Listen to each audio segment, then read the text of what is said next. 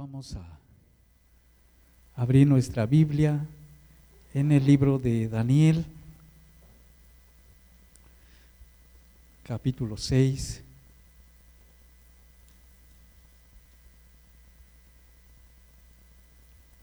Versículo 10. Pero antes vamos a orar. Padre, en el nombre de Jesús te damos gracias Gracias Señor por tu presencia, porque tú nos, nos has estado guiando, nos has estado hablando, Señor, y tu amor se sigue reflejando, Dios, porque no nos has dejado. Creemos, Dios, que la obra que tú estás haciendo en cada uno de nosotros, tú la terminarás.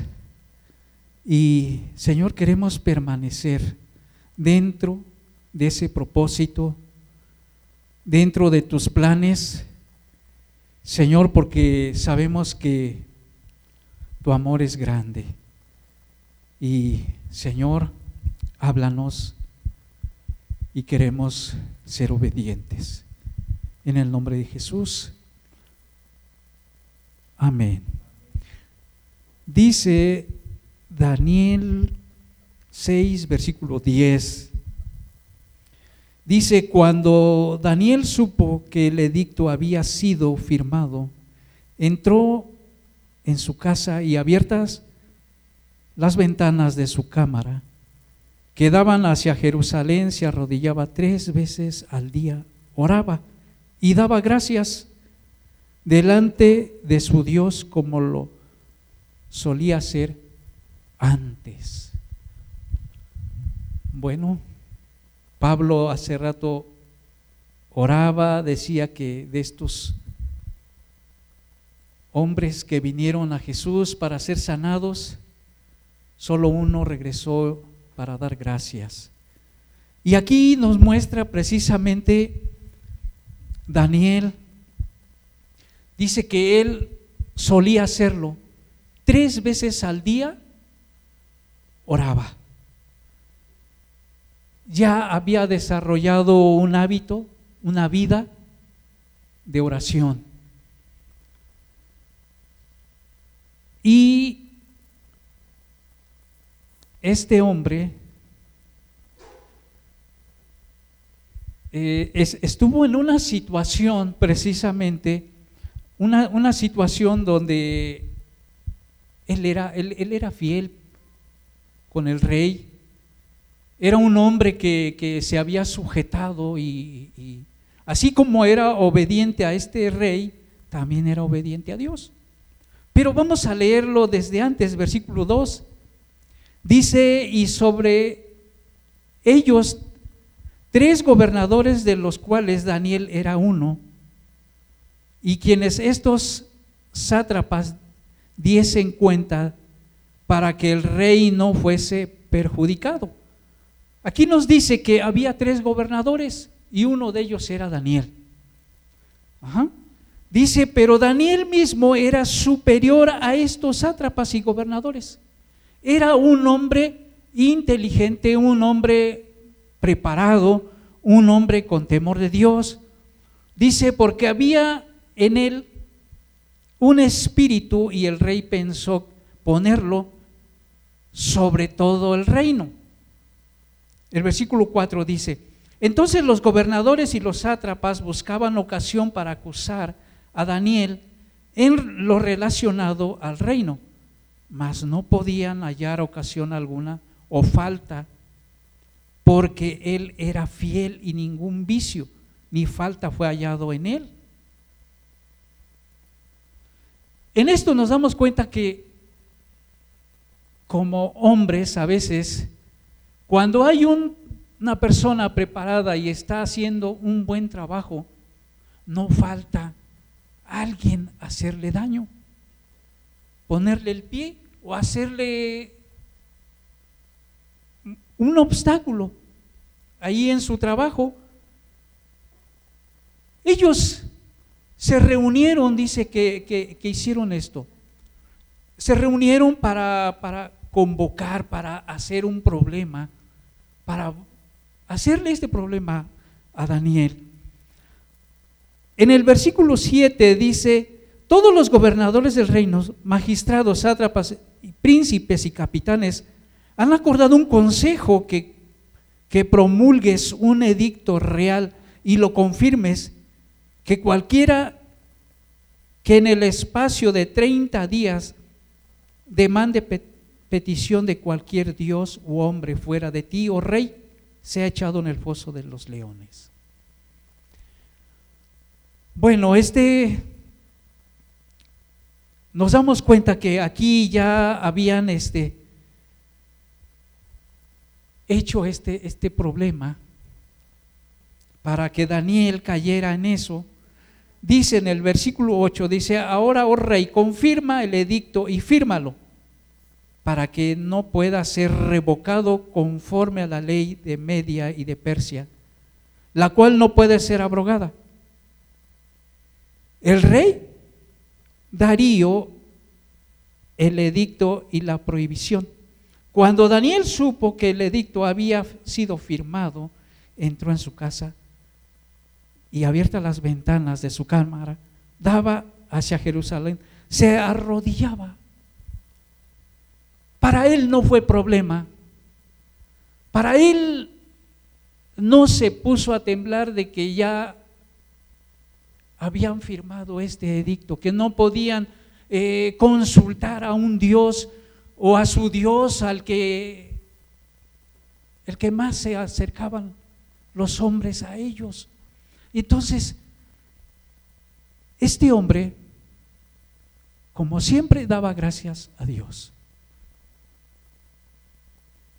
Y quiero seguirlo leyendo, dice en el versículo 11, dice, entonces se juntaron aquellos hombres y hallaron a Daniel orando y rogando en presencia de su Dios. Fueron luego ante el rey y le hablaron del edicto real. ¿No has confirmado, edicto, que cualquiera que en el espacio de 30 días pida a cualquier dios u hombre fuera de ti, oh rey, sea echado en el foso de los leones? Respondió el rey diciendo, verdad es conforme a la ley de Media y de Persia, la cual no puede ser abrogada. Entonces respondieron y dijeron, delante del rey Daniel, que es de los hijos de los cautivos de Judá, no te respeta a ti, oh rey, ni acata le dicto que confirmaste, sino que tres veces al día hace su petición. Lo estaban vigilando. ¿Qué es lo que hacía? No era un par de ojos, eran varios que estaban observándolo para que cayera, para que fueran con el rey, para que lo quitaran de ser gobernador, porque el, el rey lo estaba había pensado ponerlo sobre todo el reino. Pero, ¿cómo es Dios? Este hombre oraba fielmente. Este hombre, a pesar de que ya habían firmado un, decreto de que no podían ir a, a, consultar a un Dios o ir a adorar a un Dios, él lo hacía. Dice que él, abiertas las ventanas, él se postraba a adorar y, y lo hacía tres veces al día. Dice en el versículo 14, dice, cuando el rey oyó el asunto, le pesó gran manera. Esto yo creo que, bueno, eran, yo puedo entender que eran como amigos, que lo quería mucho y, le pesó mucho. Y dice, y resolvió librar a Daniel. Y hasta la puesta del sol trabajó para librarle.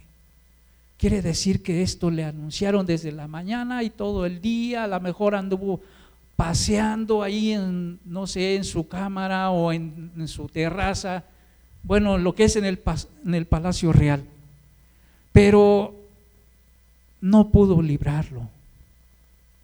Dice que hasta la puesta del sol. Pero aquellos hombres rodearon al rey y le dijeron, sepas, oh rey, que es la ley de, de Media y de Persia, que ningún edicto o ordenanza que el rey confirme puede ser abrogado. Esto le estaban presionando. Lo estaban presionando para que él cumpliera, para que echaran fuera a Daniel de ahí del palacio real. Dice, entonces el rey mandó y trajeron a, a Daniel y le echaron en el foso de los leones. El rey dijo a Daniel, el Dios tuyo, a quien tú continúas, sirves, él te libre. Y fue traída una piedra y puesta sobre la puerta del foso, la cual selló el rey con su anillo y con el anillo de sus príncipes para que el acuerdo acerca de Daniel no se alterase. Luego el rey se fue a su palacio y se acostó y ayunó.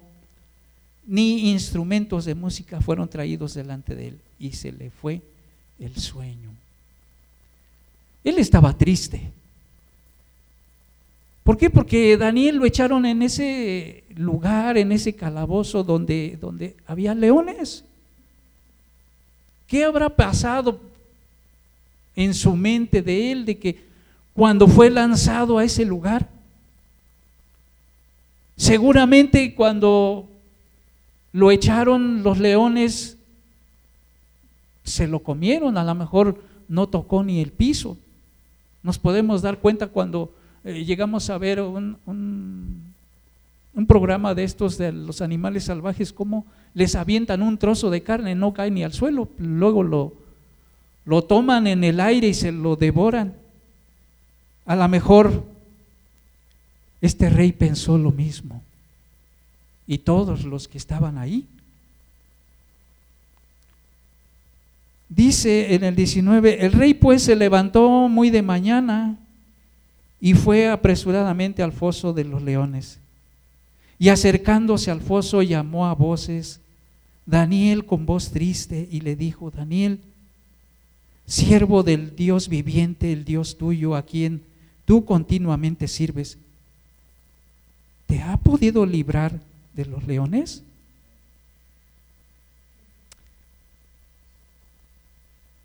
Este hombre, como todos, estaba con, había confiado en Dios. Son cosas que vemos, son cosas que se escribieron en aquel tiempo, que lo vivieron. Cosas pasaron en sus vidas y quedaron marcados para nosotros. Para que nosotros veamos este testimonio de, lo que vivió Daniel hace siglos. Pero aún todavía sigue tocando nuestras vidas, nuestros corazones. Creyendo en esta palabra que, que lo que Dios puede hacer en cada uno de nosotros. Si nosotros somos fieles. En el 21 dice, entonces Daniel respondió al rey, oh rey, vive para siempre. Mi Dios envió a su ángel, el cual cerró la boca de los leones, para que no me hiciese daño, porque ante él fui hallado inocente, y aún delante de ti, oh rey, yo no he hecho nada malo. Lo que él hacía era bueno delante de Dios. Y los leones fueron cerrados a sus bocas. Dios lo protegió de este mal que habían planeado estos hombres en contra de Daniel. Dice, entonces se alegró el rey en gran manera, a causa de él, mandó a sacar a Daniel del foso y fue Daniel sacado del foso y ningún le, ninguna lesión halló en él porque había confiado en su Dios. Algo maravilloso. Algo que, que, que nosotros nos da este ejemplo. Cómo nosotros tenemos que vivir. Cómo nosotros nos tenemos que, que afirmar en Dios. Porque este hombre lo hacía todos los días. ¿Qué necesitamos para, para que lleguemos a lograr todo esto? Lo que Daniel hizo. Lo que nosotros nos queda es afirmarnos, es orar, es meternos con Dios todos los días. No nada más cuando estemos pasando un momento de crisis, un momento difícil en nuestra vida, es cuando nos acordamos de Dios, sino que Él en situaciones difíciles o no, Él lo hacía, Él oraba. Eso es lo que tenemos que hacer, orar en todo tiempo. Tenemos que, presentarnos, dar gracias a Dios, y, afirmar nuestro corazón. ¿Por qué? Porque no sabemos que el día de mañana nos espera. No sabemos cómo vamos a estar. Si nosotros desarrollamos esta vida de oración, nosotros en todas las pruebas o en todos los casos como este, vamos a salir victoriosos. Dice en Hechos 5, versículo 29, dice,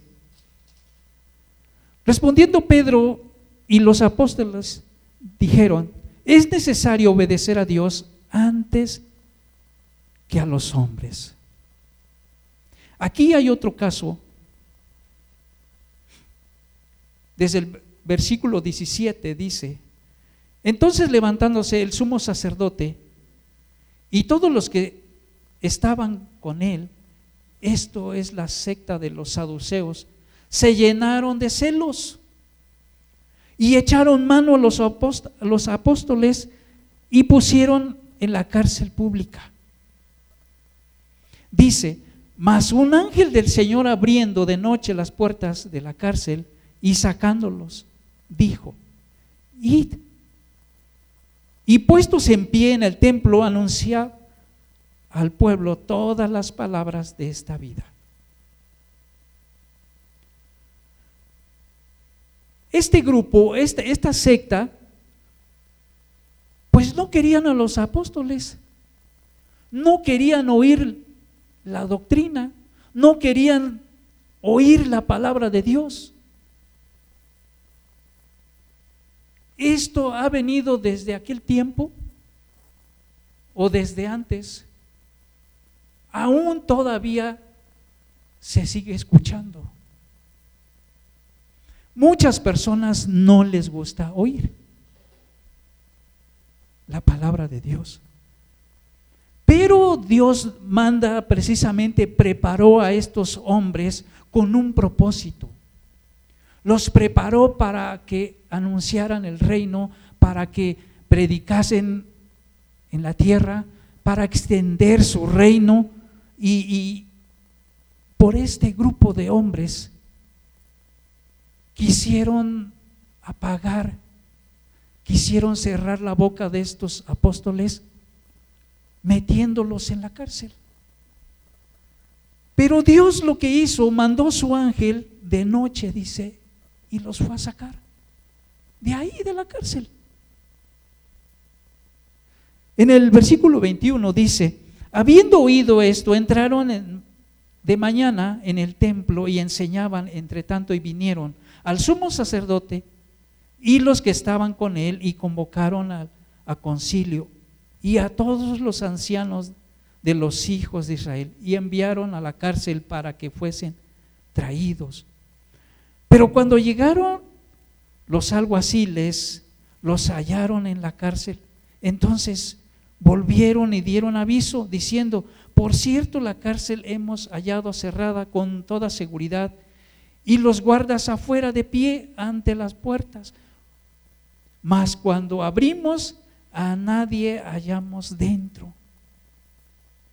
Cuando oyeron estas palabras, estas palabras, el sumo sacerdote y el jefe de la guardia del templo y los principales sacerdotes dudaban en que vendría a parar aquello. Pero viendo uno, les dio esta noticia. Aquí los varones que pusisteis en la cárcel están en el templo y enseñan al pueblo. Esto es lo que Dios hizo con sus hombres. De que estuvieran ahí encerrados, envió su ángel, abrió la puerta y los trajo para que enseñasen.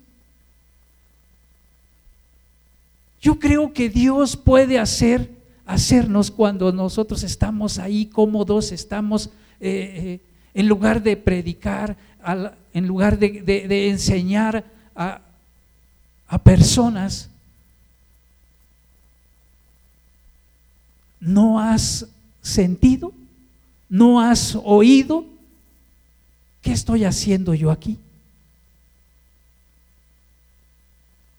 Si hay alguien por allá afuera que necesita de Dios, a lo mejor puede ser yo que vaya que Dios me esté hablando,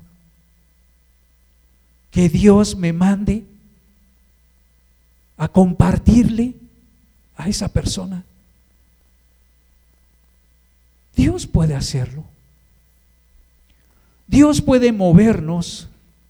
Dice en el 26, dice, entonces fue el jefe de la guardia con los alguaciles y los trajo con y los trajo con violencia porque temían ser apedreados por el pueblo.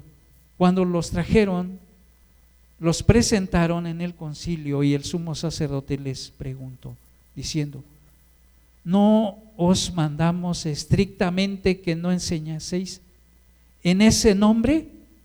Y ahora habéis llenado a Jerusalén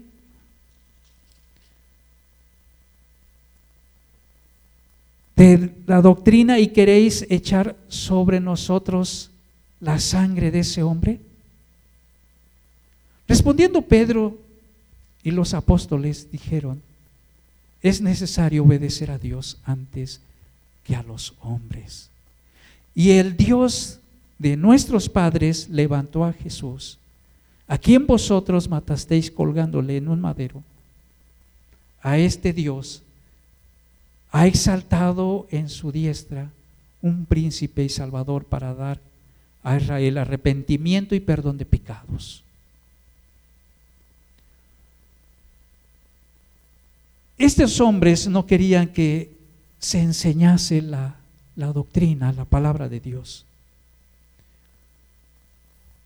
Estos hombres vivieron una vida de persecución una vida no tan fácil, una vida como nosotros, que tenemos que salir a trabajar, que tenemos que, eh, solventar gastos en la casa, eh, y tenemos situaciones o momentos críticos en nuestra vida. Pero nuestra confianza debe de ser a Dios. Tenemos que desarrollar en nosotros el amor de Dios. Porque si no lo hacemos de esa manera, Siempre va a haber situaciones en nuestra vida y no vamos a poder caminar. No vamos a poder buscarle. En nuestra vida va a ser totalmente un caos. Dice Josué 1.8, dice, mira que te mando que te esfuerces y seas valiente, no temas ni desmayes, porque Jehová tu Dios estará contigo donde quiera que vayas. Aquí nos habla de la vida de Josué. Un hombre que estuvo pegado con Moisés. Un hombre que, que, que no se apartó. Moisés había muerto. Dice en el versículo 2, dice, mi siervo Moisés ha muerto. Ahora pues levántate y pasa este Jordán, tú y todo este pueblo, a la tierra que yo les doy a los hijos de Israel. Moisés murió, pero se levantó Josué. Él tenía que tomar ese papel que Moisés ya no pudo continuar. Después de la muerte de Moisés, dice Josué, tomó el plan que Moisés tenía que cumplir, pero ya no lo hizo. Pero Josué tenía el carácter también de Moisés. El amor a Dios. El amar a Dios, servirle.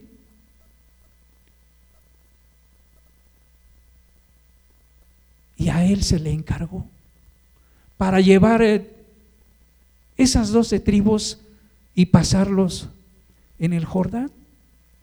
Por eso Dios le dice, mira que te mando que te esfuerces. No era no iba a ser una cosa fácil. Guiar una multitud si a veces nosotros como padres de familia no sabemos guiar, que son dos o tres en nuestra casa, ¿Te puedes imaginar Josué guiando a una multitud?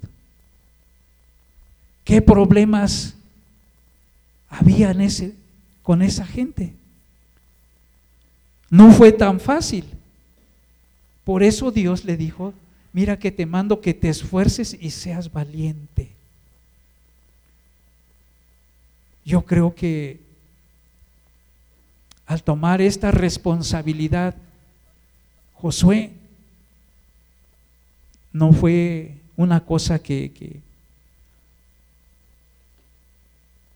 iba a guiar una familia nada más. Dice Mateo 26, 41. Dice, velad y orad para que no entréis en tentación. El espíritu a la verdad está dispuesto, pero la carne es débil. Aquí Jesús nos muestra que tenemos que orar, tenemos que meternos, tenemos que, afirmarnos. Yo quiero decir que aquí los miércoles se hacen oraciones en este lugar. Y yo quiero tomarme ese atrevimiento de, decirles que pues hagan un espacio. Ciertamente a veces estamos cansados del trabajo, ciertamente queremos ir a descansar. Pero yo quisiera que, que tomaran ese, ese hábito de venir. Aunque no es mucho tiempo, es una hora.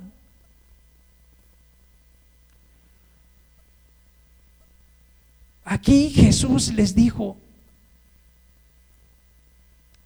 a sus discípulos. Cuando se llevó a Pedro, a Juan y a Jacobo, dice, espérenme aquí y yo voy y oro.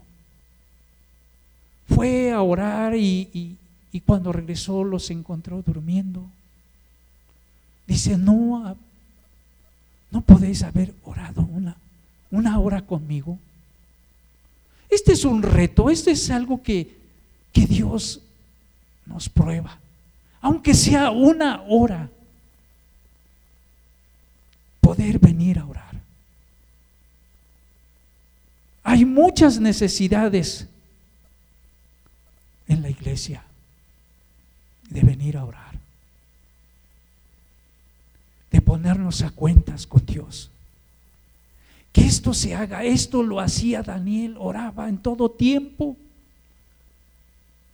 que este tiempo, digamos, de oración que, venimos a hacerlo, es porque sentimos algo aquí adentro. Es porque sentimos aquí en nuestro corazón que nos hace falta. Es algo que, que, si lo dejamos se muere. Y nosotros morimos. Tenemos que nosotros acercarnos a Dios, dejar por un momento nuestras actividades. No va a pasar nada si venimos a orar.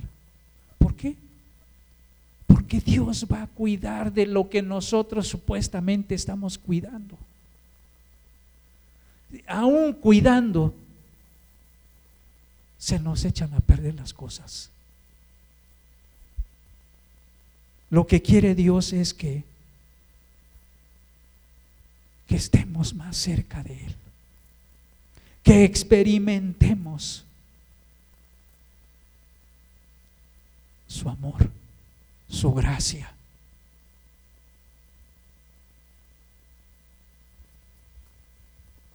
Aquí Dios nos habla, Jesús nos habla para, para probarnos. Dice, todos luchamos con vivir de acuerdo con nuestra carne débil. Pero cuando hacemos la oración, una prioridad Dios nos fortalece en el Espíritu, permitiéndonos separar de las vivencias de la carne.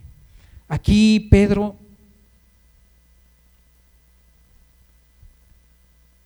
él era un hombre como nosotros que, que había experimentado, había dejado precisamente ese trabajo por seguir a Dios, a Jesús. Y había pasado de tanto que se acercó a Jesús, él le dijo, dice, yo te seguiré. Pero Jesús le dijo, dice que antes que el gallo cante, me habrías negado tres veces. Había ido a pescar y tampoco había pescado nada. son hombres que, como nosotros, fueron hombres como nosotros, que a lo mejor Dios nos promete algo y nosotros lo que queremos es la promesa, pero no queremos luchar por esa promesa. Toda promesa tiene un costo. Toda promesa se cumple. Pero eso tenemos que doblar nuestras rodillas, tenemos que permanecer en nuestro Señor. Porque si no lo hacemos, no se va a cumplir. Aunque esté escrito. ¿Por qué? Porque tenemos que hacer la parte. Filipenses 2, 8 dice, y estando en la condición de hombre, se humilló a sí mismo, haciéndose obediente hasta la muerte y muerte de cruz. Aquí Jesús, ¿qué necesidad tenía él de que él descendiera de los cielos, dejar su reino por venirnos a salvar? Dice que él, estando en la condición de hombre, él se humilló, se hizo siervo. Nosotros a veces estando en la condición de hombre ni siquiera nos humillamos. A veces nosotros le pedimos a Dios de una manera arrogante, de una manera soberbia. Queremos que Dios nos, nos dé, según porque somos hijos, que lo merecemos. Y eso es lo que nosotros, de esa manera nosotros pedimos. Aquí Jesús nos, nos muestra, dice, y estando en la condición de hombre, se humilló a sí mismo haciendo, haciéndose obediente hasta la muerte. Y muerte de cruz. Dice por, en el 9, dice, por lo cual Dios también le exaltó hasta lo sumo y le dio un nombre que es sobre todo nombre. Y nosotros tenemos que, como hijos, tenemos que humillarnos, caminar en humildad. Porque si no lo hacemos, no vamos a lograr que Dios obre en nuestra vida. No vamos a, permitir con todo lo que somos no vamos a permitir que Dios siga haciendo su voluntad en nuestra vida. Nosotros detenemos su mano, detenemos ese proceso.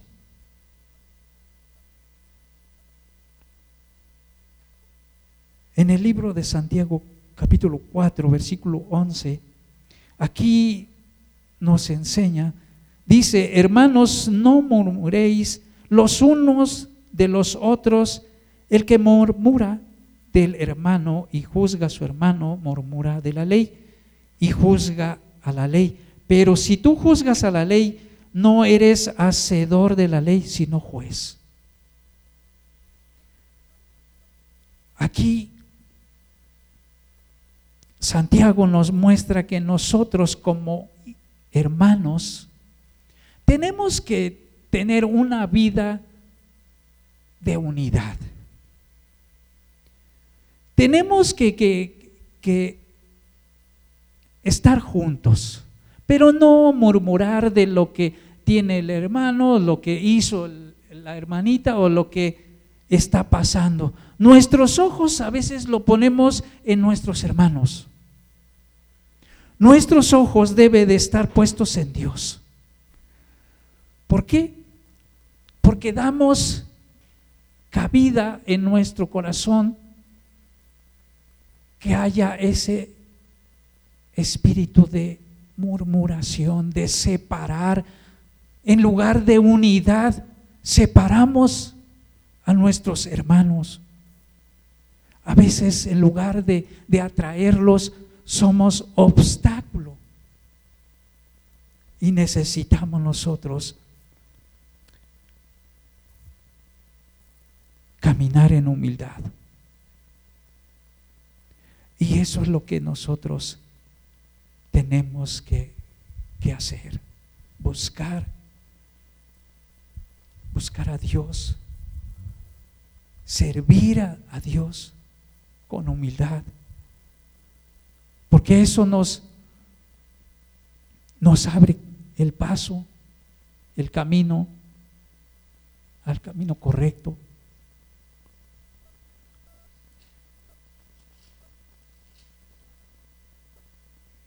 En el libro de Juan capítulo 17. Dice si sabéis estas cosas, bienaventurados seréis si las hiciereis.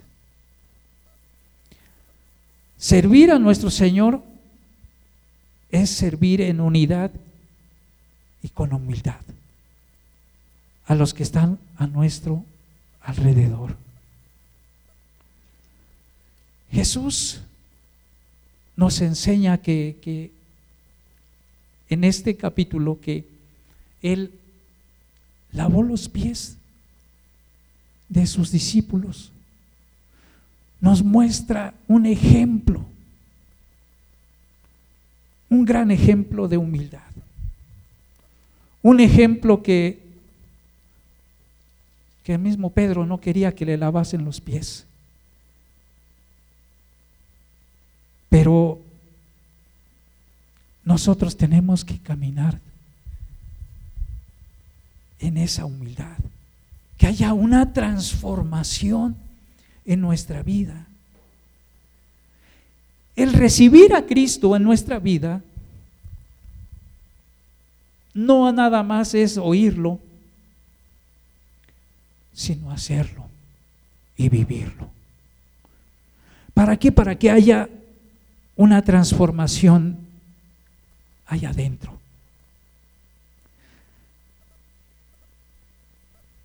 Yo quiero mencionar un poco de, de allí donde yo trabajo. Yo les había comentado que estas personas que trabajo con ellos son personas que yo les comparto la palabra pero hay una señora que, que, no quiere a los cristianos. No los quiere porque los tiene enfrente. Y ciertamente sus ojos están puestos en esas personas, viendo todo lo que hacen. Por un error que lleguen a cometer, ella me lo dice. Dice, es que es, esos cristianos, dice, se dicen ser cristianos, dice, y hacen fiesta. Dice, hacen baile, ponen música, dice, como esta,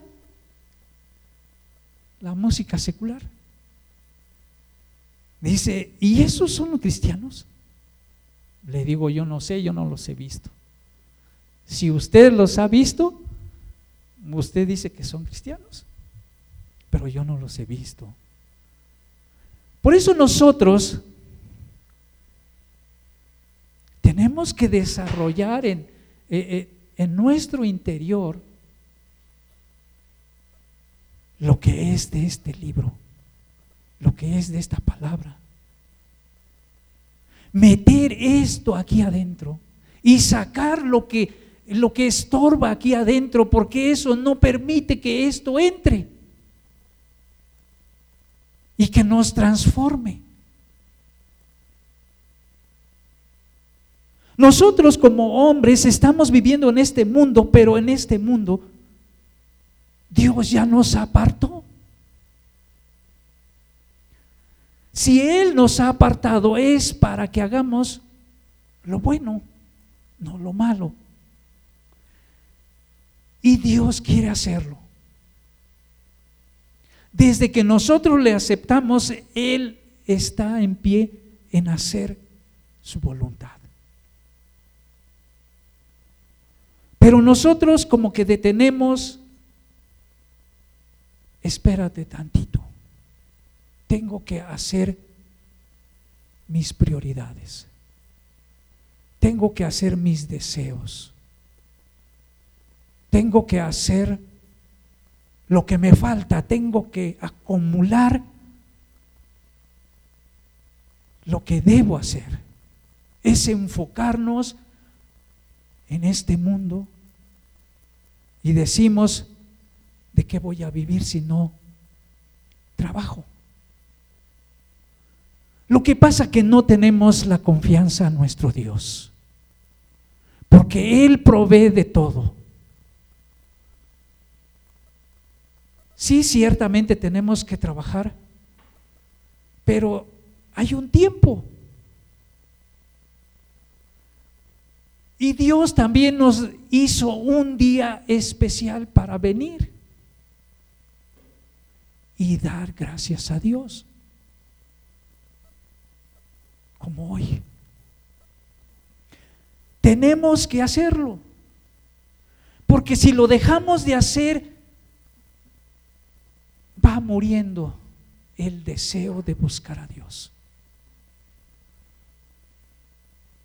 Tenemos que afirmarnos cada día. En el libro de Hebreos,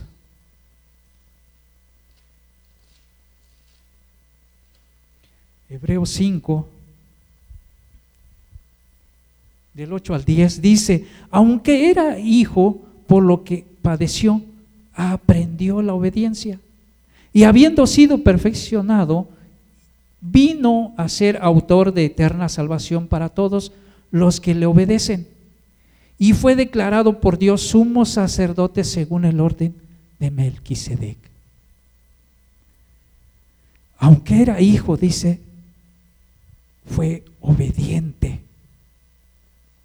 Si nosotros somos hijos, ¿somos obedientes? o desobedientes. ¿Por qué? Porque no hacemos lo que dice. Tenemos que ser obedientes. ¿Por qué? Porque Dios quiere obrar lo que Dios hizo en su Hijo, lo hizo perfecto todo. Dios quiere hacerlo perfecto en nuestras vidas porque nosotros fuimos creados perfectos.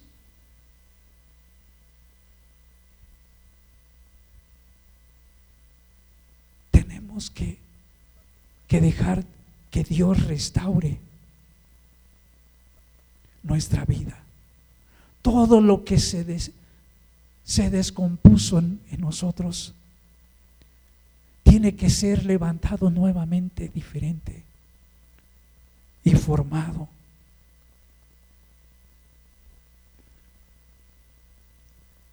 Eso nos hace que tenemos un un gran reto.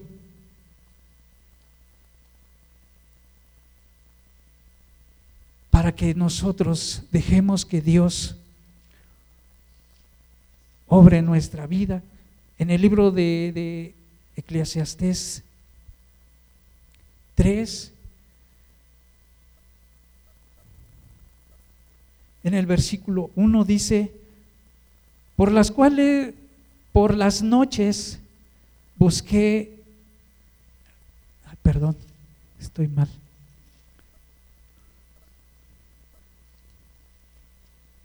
Eclesiastes 3 dice, todo tiene su tiempo y todo lo que se quiere debajo del cielo tiene su hora. Tiempo de nacer, tiempo de morir, tiempo de plantar, tiempo de arrancar lo plantado, Tiempo de matar, tiempo de curar, tiempo de destruir y tiempo de edificar. Tiempo de llorar y tiempo de reír, tiempo de endechar y tiempo de bailar.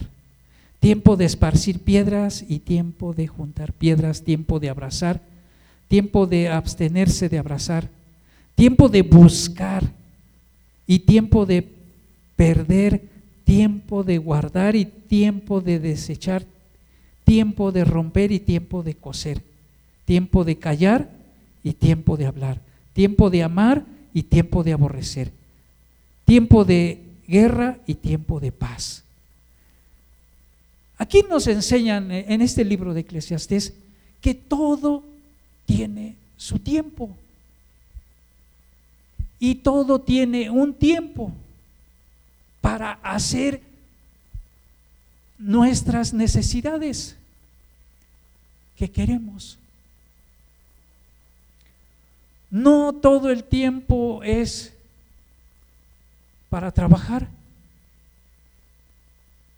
sino que hay tiempo para predicar su palabra. tiempo de, de extender su reino aquí en la tierra.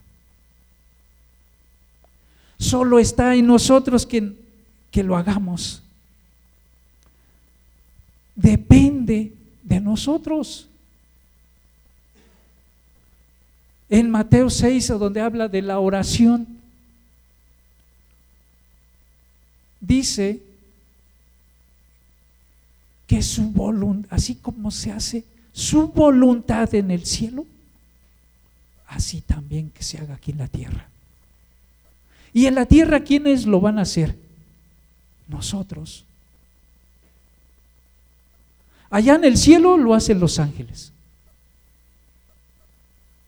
Pero aquí,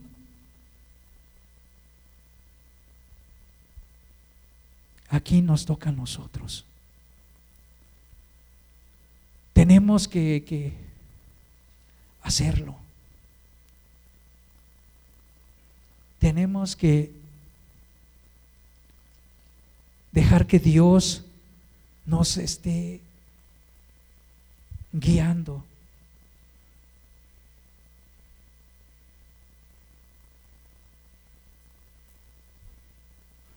Aquí en, en, Mateo 11 dice, versículo 28 dice, venid a mí todos los que estáis trabajados y cargados, y yo os haré descansar. Si tú tienes problemas, si has trabajado duramente, o tienes una situación en tu familia que a veces se sale fuera de control y, y no la puedes guiar. Aquí dice, venid a mí, dice. Tenemos que doblar nuestras rodillas y poner toda nuestra ansiedad ahí, en las manos de Dios. Todo lo que nos pesa, todo lo que nos que venimos arrastrando, todo lo que no podemos cargar. Dice, venid a mí, todos los que estáis trabajados y cargados, con situaciones problemáticas. Para Él, Él lo va a quitar de ti, Él va a aligerar todo esto y, y nos va a hacer libres. Nos va a dar ese descanso.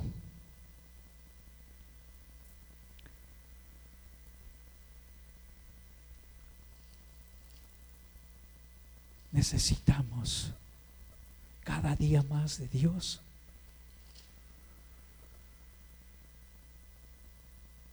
Aquí mismo en Mateo 18.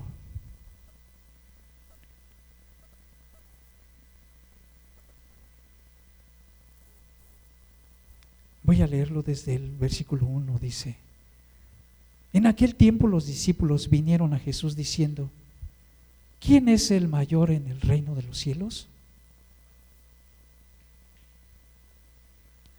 Y llamando Jesús a un niño, lo puso en medio de ellos y dijo, de cierto os digo que si no os volvéis, os hacéis como niños, no entraréis en, en el reino de los cielos. Así que cualquiera que se humille como este niño, ese es el mayor en el reino de los cielos. Y cualquiera que reciba en mi nombre a un niño como este, a mí me recibe. Para que nosotros podamos entrar en el reino de los cielos, tenemos que hacernos como un niño.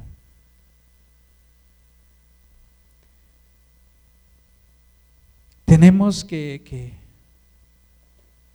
es un reto grande que, Dios pone.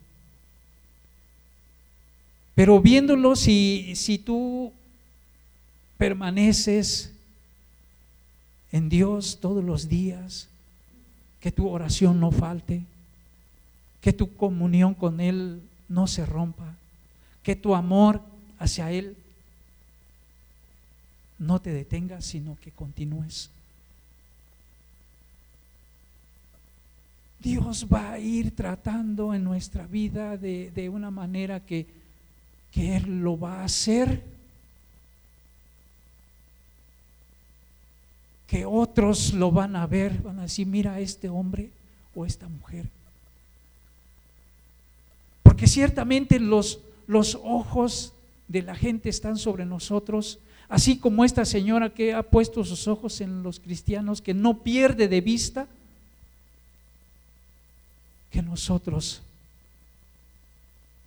seamos transformados. Que Dios termine esa obra en cada uno de nosotros. Porque ciertamente vas a estar viviendo en esta vida momentos difíciles, día tras día. Y eso, Dios te va a dar la fuerza, la fortaleza.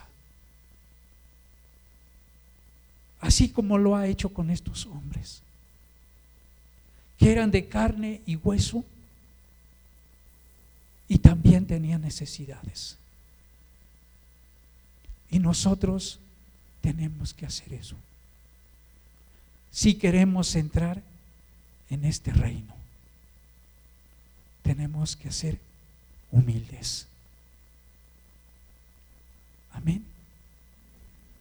Vamos a orar. Padre, en el nombre de Jesús, te damos gracias, Señor, porque tu amor hacia nosotros.